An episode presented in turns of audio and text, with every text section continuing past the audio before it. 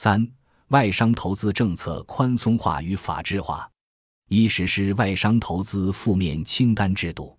实施外商投资负面清单制度，促进多种形式的开放，是中国构建对外经济新格局的一个重要举措。央行曾就外商投资支付机构的准入规则和监管要求作出规定，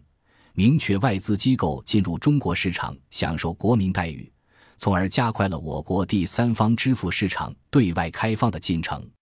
二零一九年，国家发改委、商务部发布。外商投资准入特别管理措施负面清单（二零一九年版）、自由贸易试验区外商投资准入特别管理措施负面清单（二零一九年版）和鼓励外商投资产业目录（二零一九年版）以下简称“鼓励目录”，又对一些相关文件做出了大量修订。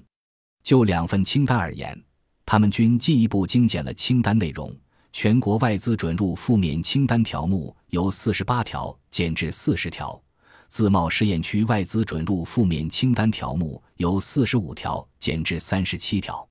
两份清单的主要变化有两方面：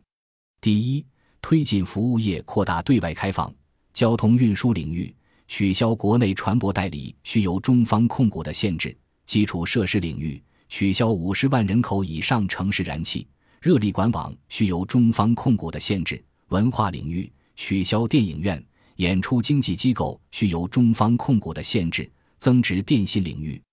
取消国内多方通信、存储转发、呼叫中心三项业务对外资的限制。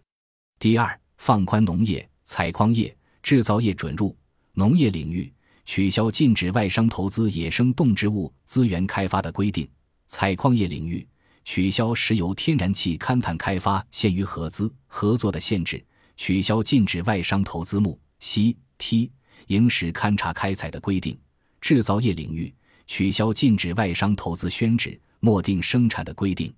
此次修订在政策上保持了一定的连续性、稳定性。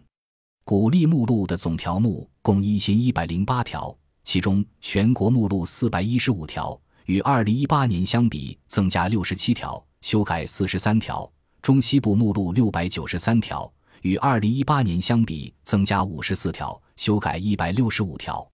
二、外商投资法为外商投资提供法治保障。过去较长一段时间内，我国有关外商投资的法律规范散见于以宪法为核心的法律、行政法规、地方性法规、政府规章及我国缔结和参加的国际条约中。一九八二年，宪法在其序言中明确宣示了开展对外经济交流活动的合法地位及利用外资应遵循的基本原则。一九七九年七月，五届人大二次会议通过的《中外合资经营企业法》是我国第一部规范外商投资的专门法律。此后，全国人大又先后制定了《外资企业法》和《中外合作经营企业法》，这三者一度构成我国外商投资的主干法律。除此之外，国务院及外经贸部还分别制定了各自的实施条例、实施细则：《中华人民共和国民法通则》《中华人民共和国合同法》《中华人民共和国担保法》《中华人民共和国外汇管理条例》等法律法规中，也有规范外商投资行为的若干规定。随着改革开放进入新时期，中国吸引外资的力度进一步增加，中国对外开放水平的提高。不仅需要改变以往法规分散及地方化的状态，从而与国际法律体系接轨，而且需要营造法治化的市场环境。二零一九年三月，十三届全国人大第二次会议表决通过《中华人民共和国外商投资法》（以下简称《外商投资法》），实现了三法合一，从投资行为、保护与促进外资、国民待遇原则。覆盖外商投资实践四个方面，为对外开放打造法治化的市场环境。与以往外资相关法律相比，外商投资法的创新之处在于，从企业组织法转型为投资行为法，更加强调对外商投资的促进和保护，全面落实内外资一视同仁的国民待遇原则，以及更加周延地覆盖外商投资实践。